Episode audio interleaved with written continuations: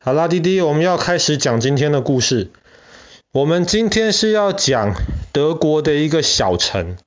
那个城比吕北克还小，可是那个城可以说某种意义上可能是德国历史上面最重要的一个小城，最重要的一个城市。这个城市叫做威玛。威玛这个城市在德国的可以说是几乎是正中间的一个地方。正中间偏东边一点点，这个城市很小，大概只有六万多人居住而已。可是这个城市被认为是德国的文化首都。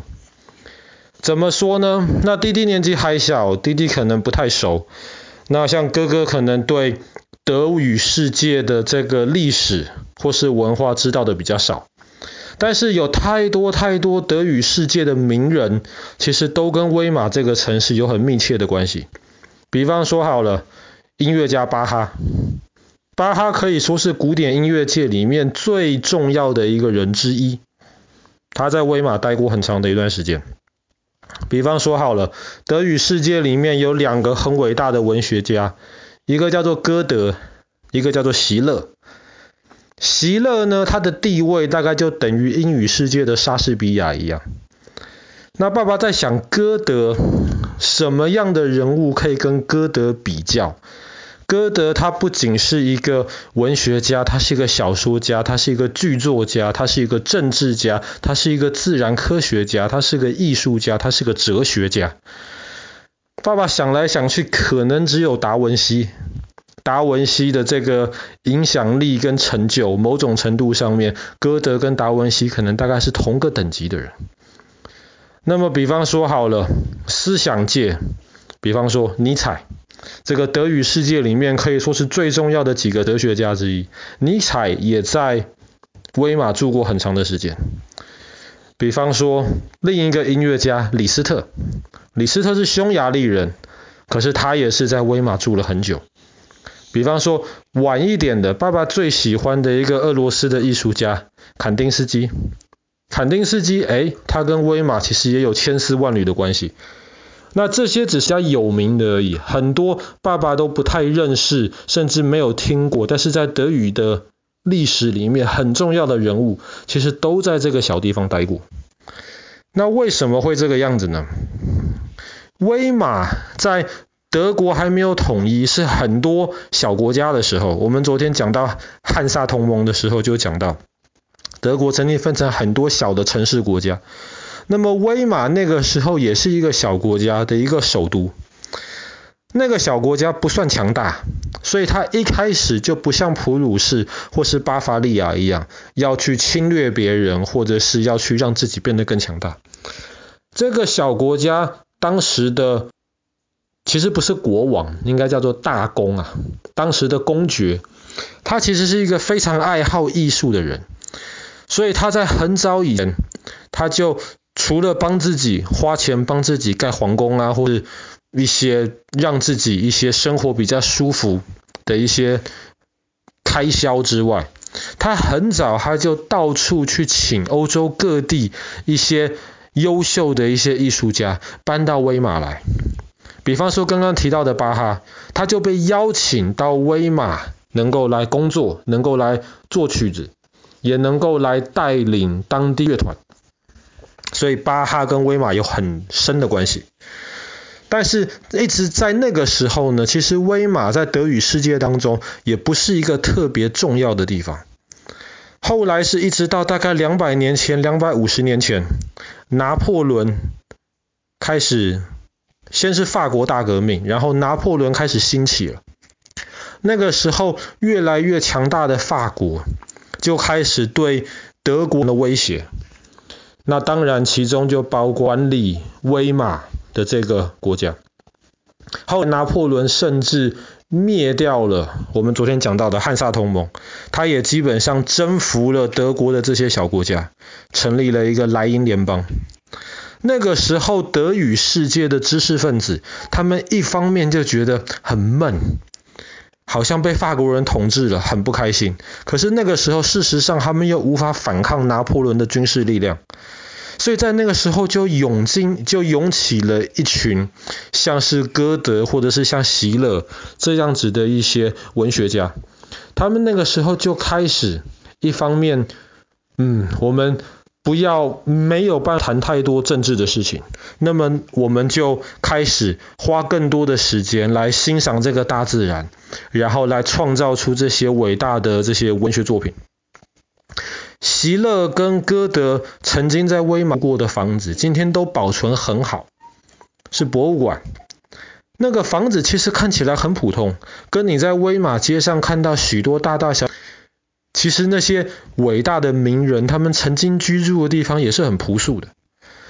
那歌德曾经住的房子比较特别的是，外面有一个美丽的花园。那歌德就喜欢在那个花园里面找灵感，然后。走进周围威玛周围的这些大自然里面，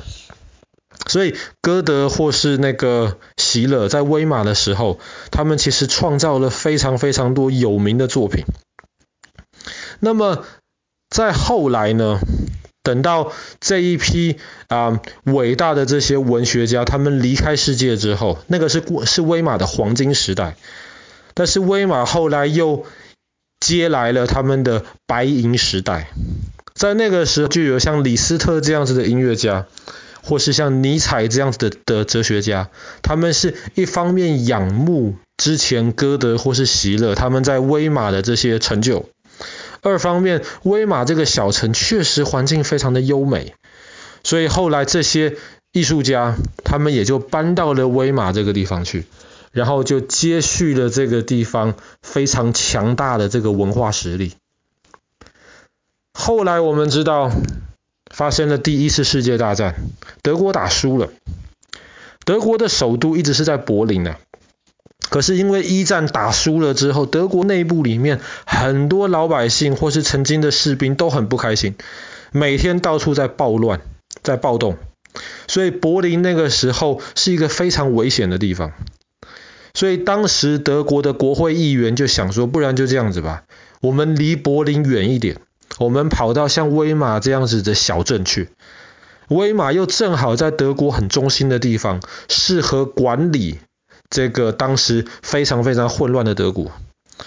所以呢，第一次世界大战之后的这个威玛共和国，其实就是因为他们当时的主要的法律就是在威玛起草，然后他们当时的国会议员很多就是在威玛聚会，所以那个地方就叫做威玛共和。那威玛共和国的时代呢，又涌出了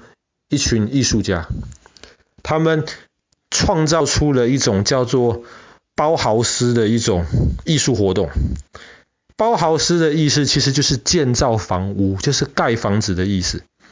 但是在那之前，很多我们今天看到欧洲的这些大教堂啊，或者是这些博物馆、美术馆，这些建筑方式，一方面让人，可是另一方面非常繁琐的建筑方式，其实很漂亮，但是真的使用起来或是住在里并不舒服。所以后来这些包豪斯的这些人，他们想的就是一个建筑物或是一个房子，最重要的是它的功用。他用他的功用先决定了这房子是要干什么之后，再来设计这房子其他东西。房子尽量简单，尽量摩登一点，用当时最新的技术或是最新的材料来盖，不需要一些太多的一些花纹，简单，然后方便使用，这个是最重要的。那包豪斯的这个概念其实不只是用在盖房子当中。虽然他一开始的意思就是盖房子，后来比方说很多室内设计，很多很好的一些家具设计的，今天看来是经典的一些椅子，其实都是包豪斯的概念。很多海报，今天流传到现在那些经典的海报，上面有一些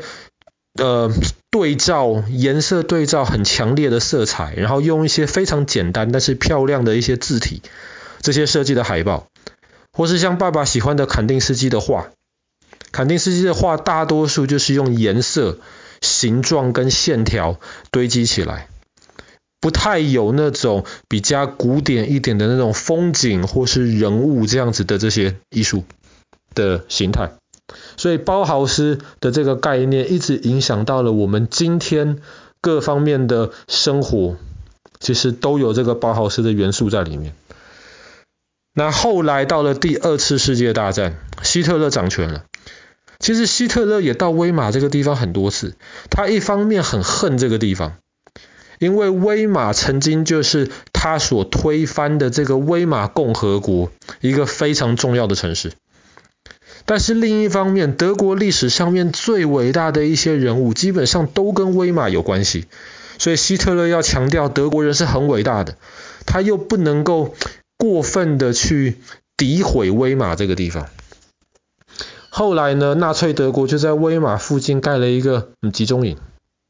当时跟其他的集中营一样，有非常多的犹太人跟其他不听纳粹德国话的人就被送到集中营里面去。那个集中营的遗迹今天也还在威玛外面。但是，即便曾经有这样子的历史存在，那也无损威玛在德国人心中这个非常重要的历史地位。那爸爸希望有一天到德国去的时候，可以去好好参观这个威玛的小城市。毕竟之前去的时候都没有机会拜访这个，其实周围没有特别大的城市，特别多的景点。如果要去的话，得专程的去参观一趟。但是爸爸想，如果你跟哥哥长大，再多认识、多接触一些德语的文化的话，其实威玛这个地方非常非常值得去参观。好啦，那么我们今天的故事就讲到这边。德国这个重要的城市，威马。